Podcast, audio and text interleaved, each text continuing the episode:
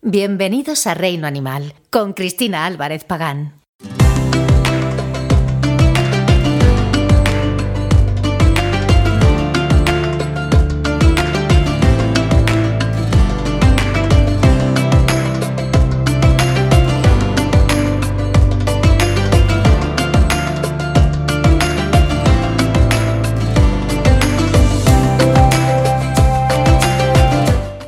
Un amante de los animales y de la naturaleza, Reino Animal es tu espacio. Pasión y respeto por el mundo natural, entrevistas, expertos, historias únicas, orientaciones para conocer y entender mejor el entorno salvaje. Suscríbete a Reino Animal en iVoox, Apple Podcasts y Spotify e introdúcete en el mundo natural. Reino Animal, damos voz a los que menos se escuchan.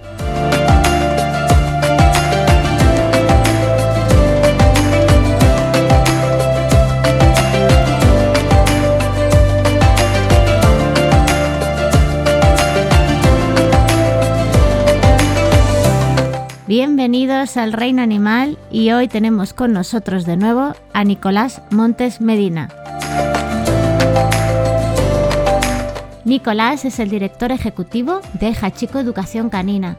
Es experto en los fundamentos de la terapia asistida por perros.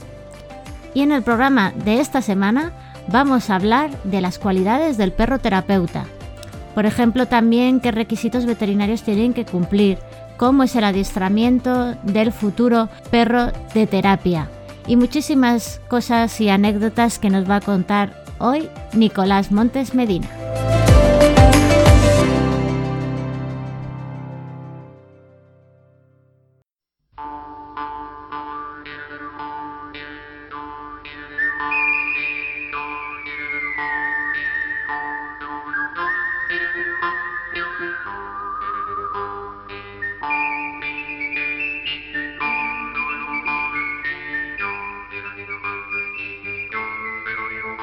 Muy bienvenido de nuevo al reino animal.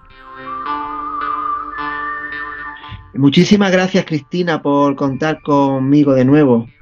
Y bueno, yo estoy encantada porque ya sabemos que nosotros nos seguimos mutuamente, ¿verdad? Todo lo que hacemos por las redes sociales y, me encanta ver todas tus novedades, tus buenas noticias eh, durante este tiempo. Eh, y bueno, ya, ya en particular vamos a hablar un poco de la situación en la que estamos, cómo os ha afectado a nivel profesional y bueno, cómo lo estáis llevando ahora. Pues bueno, Cristina, eh, a nivel profesional, pues desde el 9 de marzo eh, estamos sin trabajar. Mm, llevamos, pues eso, mm, se va a hacer casi dos meses y, y me nos parece que que por lo que trabajamos, en el sector que trabajamos y con los grupos de, población que trabajamos, vamos a ser de los últimos en incorporarnos al trabajo. imagínate, eh, si no trabajamos, pues no hay ningún tipo de, ingreso. Eh, eso sí, te siguen cobrando todos los meses eh, el alta de autónomo, el IVA, los préstamos, imagínate sin trabajar desde el 9 de marzo y como te decía, eh, la perspectiva futura pues no pinta muy bien. Yo creo que hasta septiembre no, no estaremos trabajando en, en todos los sitios, que esperemos que cuando volvamos pues sigan contando con nosotros, que por lo poco que he hablado con la gente que, eh, de la residencia y fundaciones donde trabajamos y hospitales no, no va a haber problema, pero hasta que no se solucione el asunto va a estar difícil. Claro, porque bueno, tanto el gobierno que, que, dice de las ayudas y de todos estos temas a los autónomos, en tu caso, ¿te has podido acoger a ellas? ¿Cómo, cómo lo estás solucionando? Sí.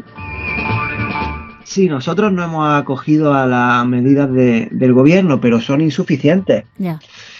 Piensa que nuestros gastos mensuales eh, están en torno a 1.800, 2.000 euros y la ayuda que te dan es de unos 600, aquí por lo menos en Andalucía, bueno, creo que con todos lados son de unos 600, 660 euros o más o menos. Es insuficiente y, mm. Y luego pues hay que, hay que pagar casa, hay que pagar, hicimos un renting de un coche y Mm. estamos a la espera a ver si Caixa hace una moratoria para en el futuro por Sí. si por si dejan el coche más adelante, pero pero es insuficiente y o dejas de pagar autónomo y, y el Estado te da unos 600 y pico euros, pero el IVA te lo siguen cobrando, sí. el banco sigue cobrando hipoteca y, y, Ya. y renting del coche. Claro. Eso, Eh, eso Eso no, tanto que habían dicho que, no que piensan bueno en que se iba a hablar con los bancos para que hicieran moratorias en los pagos. De momento estás negociándolo, ¿no?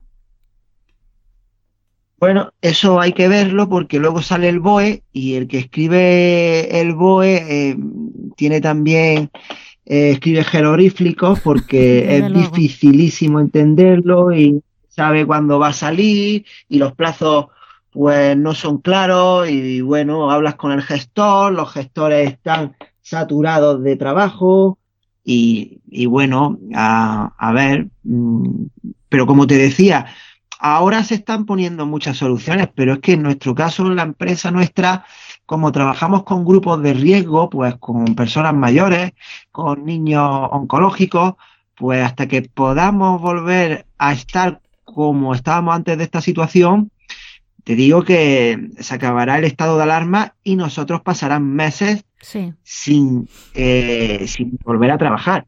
No, no, la Creo que mi que- plazo es finales de septiembre, creemos.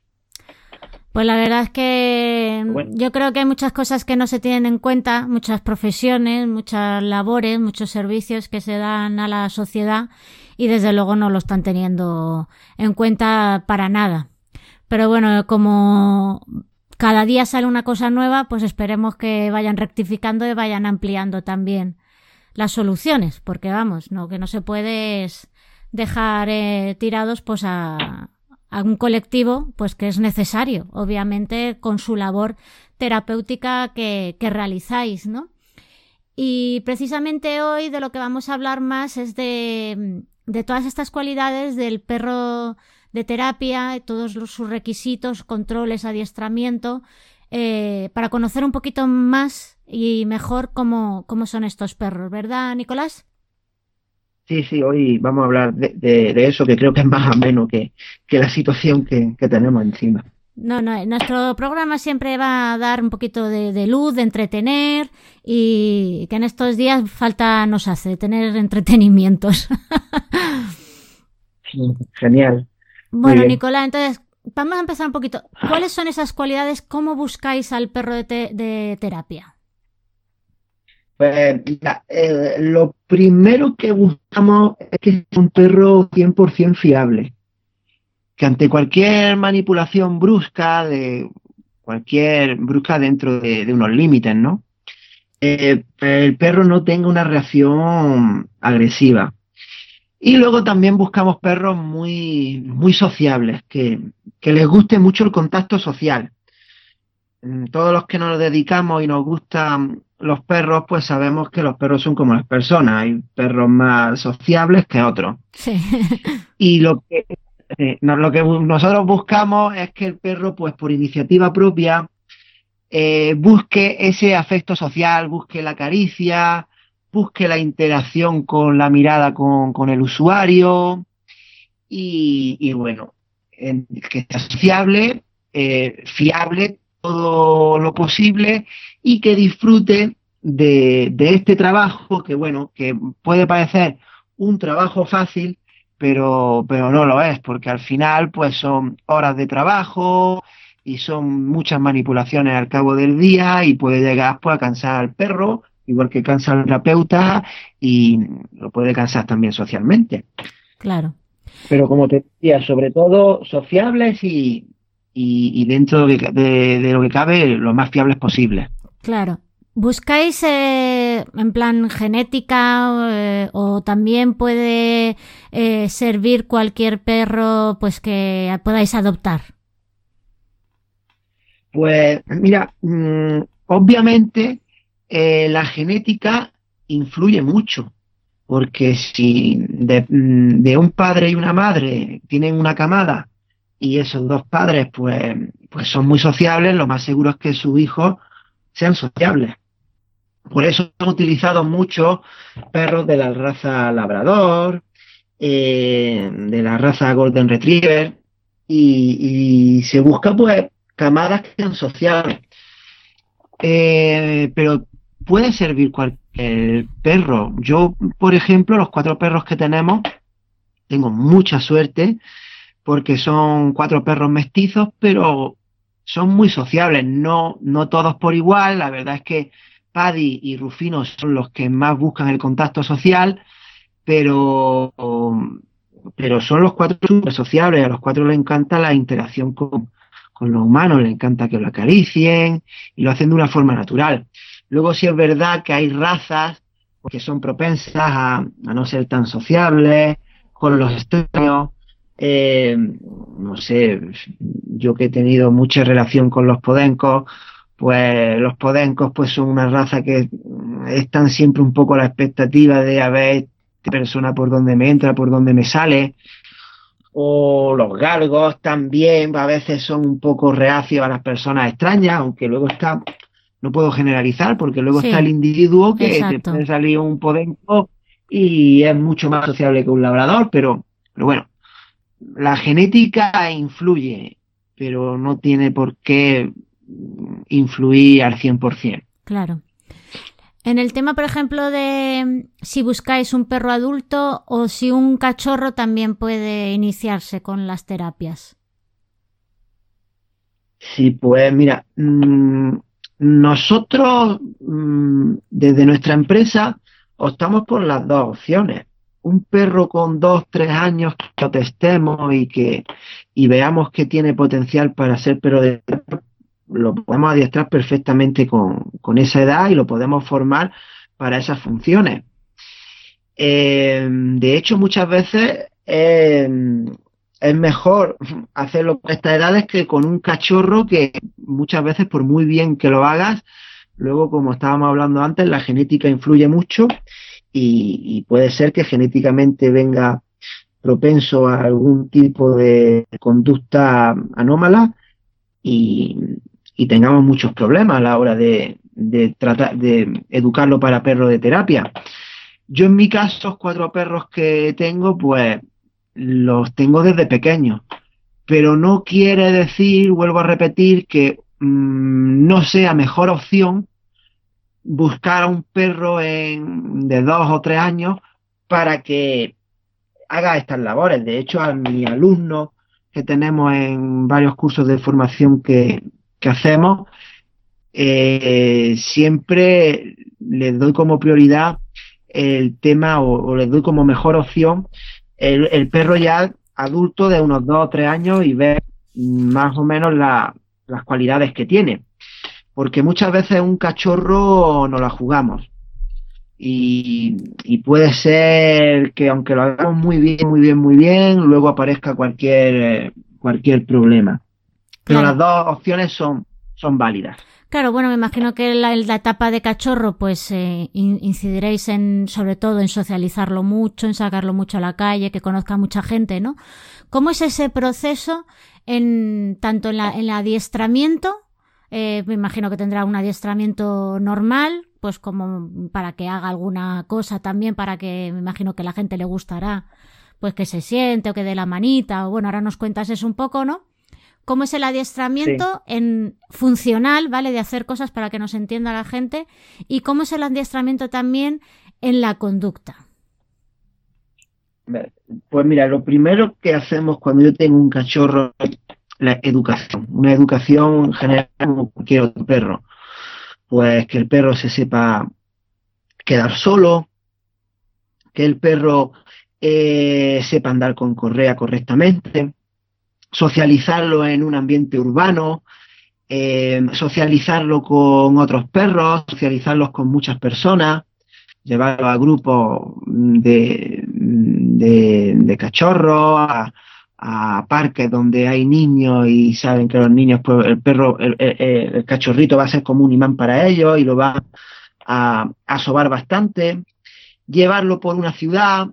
Un perro de terapia también es muy importante eh, que conviva en un entorno, en un, por ejemplo, en un salón y sepa deambular, porque cuando trabajamos en la residencia o en los hospitales o en cualquier centro, pues siempre hay objetos como pueden ser máquinas de, de, oxígeno o pueden ser los mismos goteros en los hospitales y el perro sepa manejarse y tener una propia acepción buena para no tirar nada, para no chocar en ningún, en, con ningún objeto. Claro. Y, luego, pues empieza cuando a la misma vez, porque mucha gente explica que me dice, no, el perro hasta que tenga un año no puede, no puede empezar a adiestrarlo. Yo no comparto esa idea y, y si es verdad que desde que es cachorrito, pues, como decíamos, lo podemos educar, pero también podemos empezar a adiestrarlo y podemos empezar a, a, a amueblar su cabeza, a enseñar, a enseñarle cómo lo voy a enseñar. A enseñarle eh, juegos de autocontrol, juegos de focalización, juegos de gestión emocional y poquito a poco llegando a las conductas. Un perro de terapia no tiene que ser, siempre lo he dicho, no tiene que ser un, un, un malabarista, no tiene que ser un perro de, de, circo ni un perro de película, un perro de terapia teniendo una buena obediencia básica y las dos o tres conductas podemos hacer muchas cosas porque lo que pensamos que aquí no se trata de que el perro haga muchísimas cosas, aquí lo que se trata es de trabajar eh, en los usuarios eh, los objetivos que nos hemos marcado. Y para ello el perro pues no tiene que tener muchísimas conductas. Lo que tenemos que tener es un buen profesional que sepa realizar actividades que van encaminadas para que los usuarios que van a la terapia eh, vayan mejorando en, en sus cualidades físicas, cognitivas, sociales. Entonces un perro con la obediencia básica, un perro de terapia con la obediencia básica va bien. Y sobre todo tiene que tener buenas permanencias, que sepa estar tumbado, el tiempo que sea necesario, que sepa estar sentado. Y luego, pues todo lo que le podamos enseñar que sea un extra, como tú decías, de darle la patita o hacerse el muerto, pues todo obviamente nos puede ayudar. Pero no sirve de nada llegar a una sesión y que el perro te haga dos mil habilidades caninas, que bueno, pues la primera vez que el usuario lo ve, te aplaude, si se está enter si, si te aplaude o le gusta, pero la segunda vez mmm, ya dice, bueno, esto ya lo he visto, ¿para que para que me sirve? Ya. Y bueno, y así es como un poquito lo que necesitamos. ¿Cómo lo hacemos el adiestramiento? Pues siempre en base al respeto al perro. En la terapia siempre lo decimos, durante que estamos trabajando con terapia no hay ningún tipo de exigencia al perro. Mm. Tenemos que dejar al perro lo más libre, eh, que interactúe lo más libre posible con él, minimizar el uso de premios y siempre darle al perro la opción de poder salir de la sesión si así lo desea. Claro. Porque hay muchas veces que igual que nosotros nos podemos agobiar en alguna situación, el perro se puede agobiar y lo que tenemos que hacer es darle la opción de poder dejar esa, esa sesión que estamos teniendo en marcha. Claro, porque además aquí siempre vais a buscar, obviamente, su bienestar, eh, como cualquier otra persona eh, que estuvierais trabajando, pues con ellos más además, porque no pueden hablar y hay que interpretar muchas veces, pues su lenguaje no verbal y vosotros estáis muy implicados, hay un vínculo muy estrecho, pues con vuestros perros que ya sabéis detectar, pues si algo no va bien o le molesta o está cansado, ¿verdad? Claro, lo, lo, más importante y lo prioritario en la terapia es el bienestar físico, social y emocional del perro. ¿Por qué? Porque el perro no se levanta por la mañana, el perro no, no decidió trabajar en esto que nosotros nos está ayudando. Sí. Eh, el perro mm, debe venir, bueno, debemos saber como tú bien dices, pues eso, esas señales corporales, ese vínculo, eh, esa, esa relación con él para saber si se está agobiando o si el perro en cualquier momento lo está pasando mal, la sesión se da por finalizada. Así esté, obteniendo mm, resultados muy positivos por parte del usuario. ¿Por qué? Porque lo prioritario es el perro. Exacto. El perro no, no ha decidido ponerse su peto y ir a la. No, el perro, nosotros somos los que lo hemos decidido y Mm. por eso y por eso tenemos que mm, intentar que el bienestar del perro sea el máximo y si el perro no quiere participar, eh, entenderlo perfectamente y acabar con la sesión. Claro.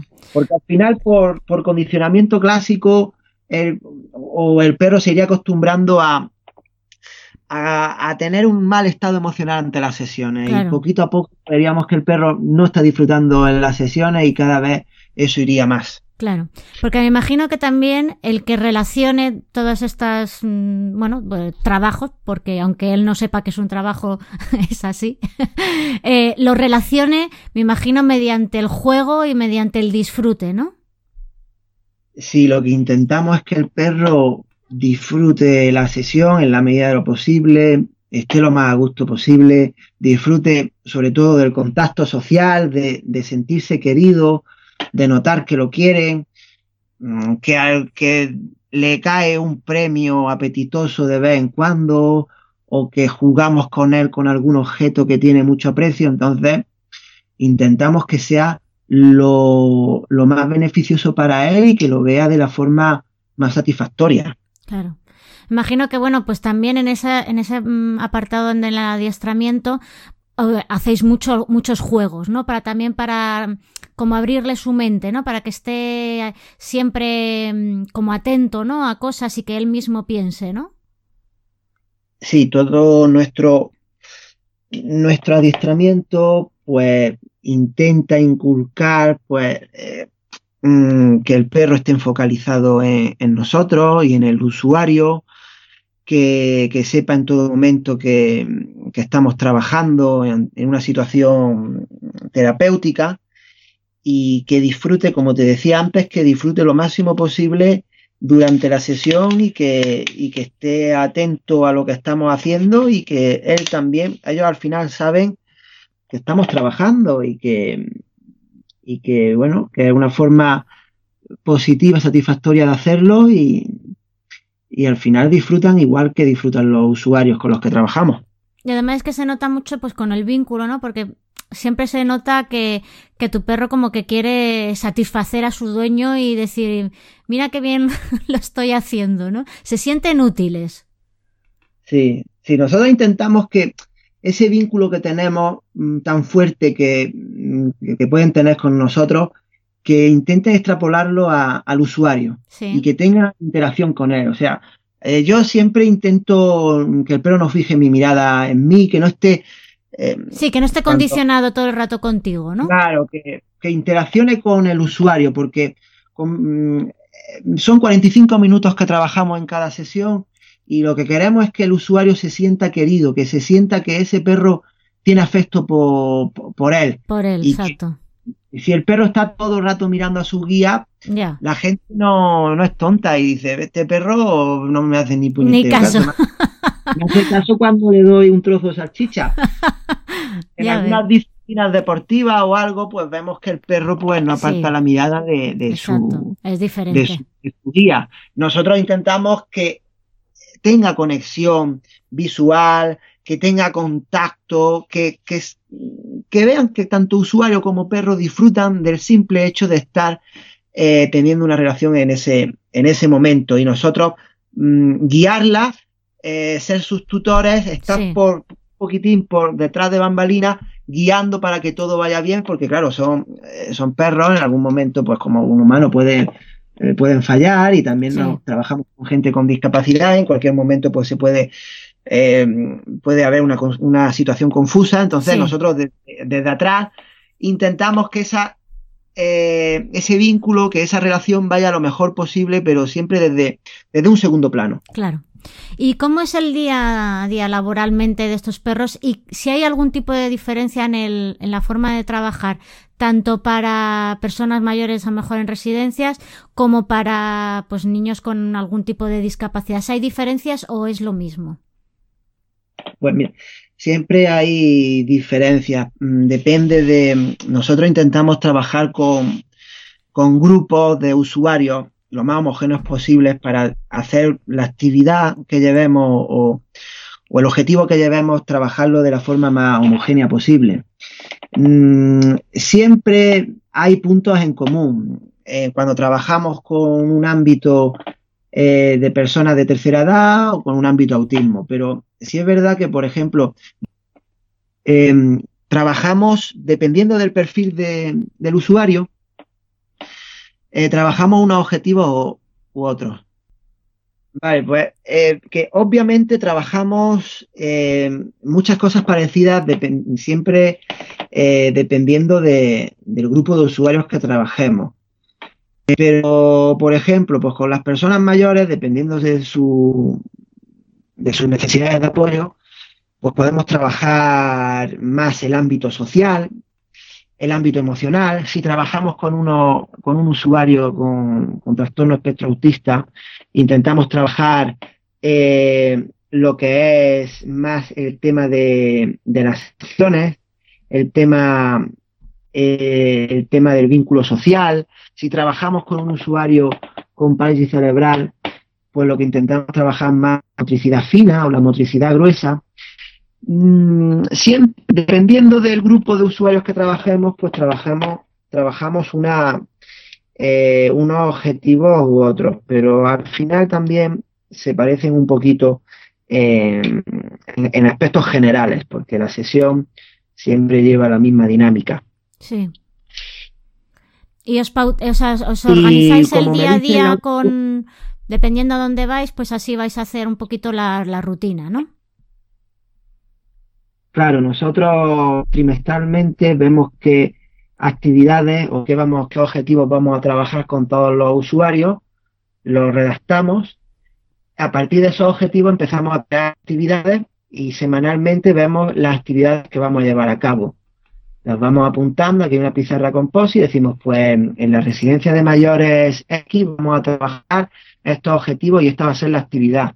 Nos vamos a llevar y nos va a apoyar tal perro en, esta en esta fundación que trabajamos con personas con autismo, estos son los objetivos de este trimestre y esta, esta es la actividad que vamos a trabajar y nos va a apoyar tal perro.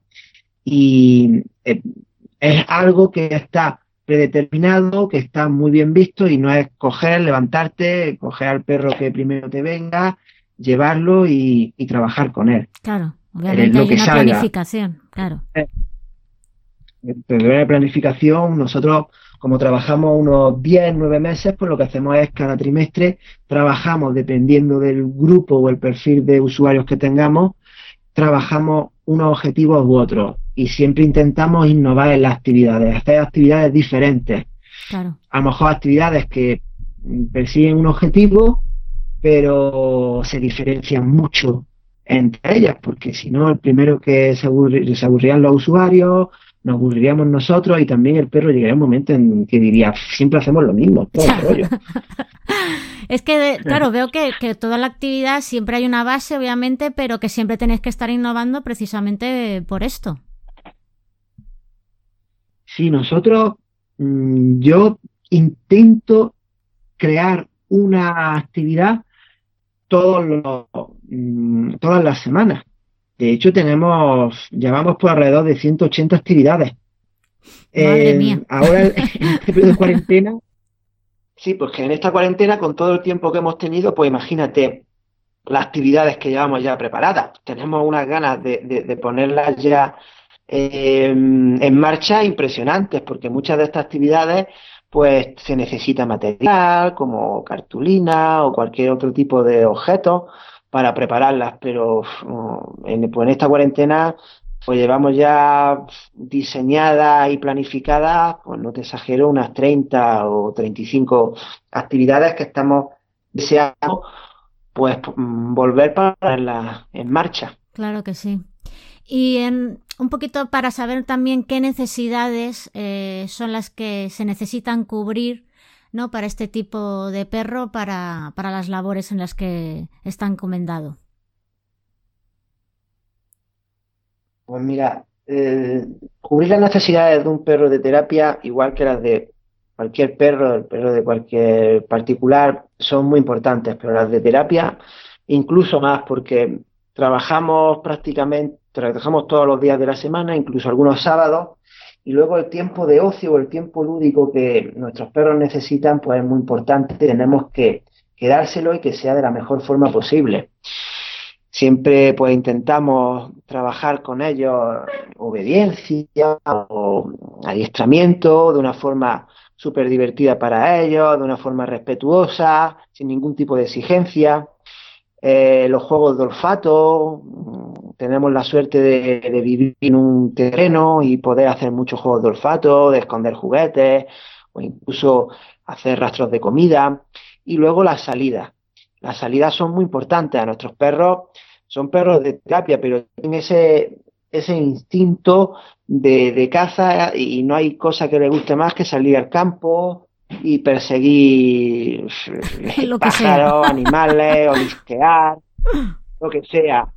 Y yo lo veo como, como ellos disfrutan y igual que nosotros cuando tenemos mucha carga de trabajo y hacemos deporte, nos apuntamos a un gimnasio Claro. o vamos con un amigo a jugar pádel, pues lo mismo ellos necesitan ese espacio lúdico en el cual pues mm, disfrutar y no pensar en, en otra cosa que no sea el disfrute. Claro. No, no, en, es, en ser, pues eso, perro en ese caso, o ya en la libertad, ¿no? ¿no? Del, no del tener que hacer algo, eh, aunque disfruten obviamente con lo que hacen, ¿no? Pero vamos, la libertad para cualquiera.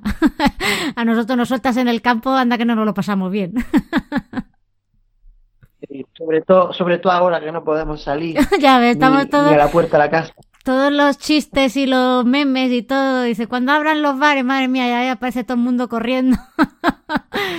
Por lo menos, mira, el humor que no nos falte, porque desde luego buena falta hace. Sí, sí, sí. Y bueno, Yo los por que eso ahora tenemos intento- perros, pues también tenemos una suerte de que nos hacen compañía y podemos disfrutar de, de salir con ellos un rato. Sí, yo también, yo no me puedo quejar porque vivo en mitad de- del campo, tengo un terreno bastante amplio, podemos salir por los alrededores y, y los que mejor están ante esta situación son los perros porque está- trabajamos mucho más con ellos, pasamos más tiempo con, bueno, estamos todos los días con ellos cuando trabajamos, pero Sí, estamos, podemos salir más aquí por los alrededores de la casa, podemos jugar más con ellos y, y bueno, tenemos, como tú decías, mucha suerte de, Mm. de poder tener la compañía de ellos y que nos, nos apoyen en, en estos momentos. Ahora no hacen terapia con los usuarios, pero lo están haciendo con, conmigo. exacto. Eso te iba a decir, digo, hacen terapia ellos con nosotros, porque vamos, ellos no entienden lo que pasa y bueno, y nos dan mucho, mucho ánimo y bueno, simplemente con su compañía, ¿no? Pues eh, hace muchísimo. Y Sí. quería saber un poquito, porque ya que estamos hablando de que obviamente en los centros que, que vais, tanto hospitales, residencias, pues me imagino que tendréis unos requisitos veterinarios o sanitarios que cumplir. Sí, sí, por supuesto, los perros de, de terapia pues tienen que pasar unos protocolos sanitarios bastante exhaustivos. Y más perros pues que van a, a un hospital y van a una planta de oncopediatría donde pues hay personas, bueno, nosotros no trabajamos con niños eh, con defensas bajas o inmunodeprimidos, pero nada más que pasar por esa zona, el perro tiene que tener unas garantías sanitarias muy potentes Claro. un perro, pues, tiene que tener, por supuesto, su cartilla de sus vacunas eh, totalmente al día. Mira, por ahí se les oye. externas. Sí, ¿Quién es? ¿Quién es? Eso es Rufino. Rufino, pues nada. Rufino es, es- es el que más, más cuida la, la casa. Bueno, Pero pues empieza Rufino, Rufino y le siguen todos. Rufino ha querido dejarnos su impresión. Sí, Bueno, estaba su contándonos lo de los temas veterinarios. Sí, Entonces, pues tienen que tener su cartilla de vacuna obviamente al día, sus desparasitaciones externas e internas y aparte los dos perros, porque de los cuatro perros que tenemos, dos son los que vienen a los hospitales, pues esos tienen un protocolo zoonótico mucho más exhaustivo y tienen que pasar unas revisiones cada menor número de, de meses, cada, cada tres meses. Eh, esas revisiones, pues mira, la verdad es que la saben la medicina preventiva y mi veterinario, porque yo voy y lo único que hago es pagar la factura. Ya. Yo le digo, hazle al perro todas las pruebas, pero son analíticas, pues desde que está libre de lismania hasta otras enfermedades que son poco probables, pero que pueden ser causa de, zoonosis. Por eso ahora que tan, está de moda la maldita enfermedad esta del COVID-19, pues yo siempre que leo o veo un artículo que muchas veces son sensacionalistas porque no está comprobado científicamente que ningún perro en el mundo haya contagiado a su, a su propietario o a alguna persona.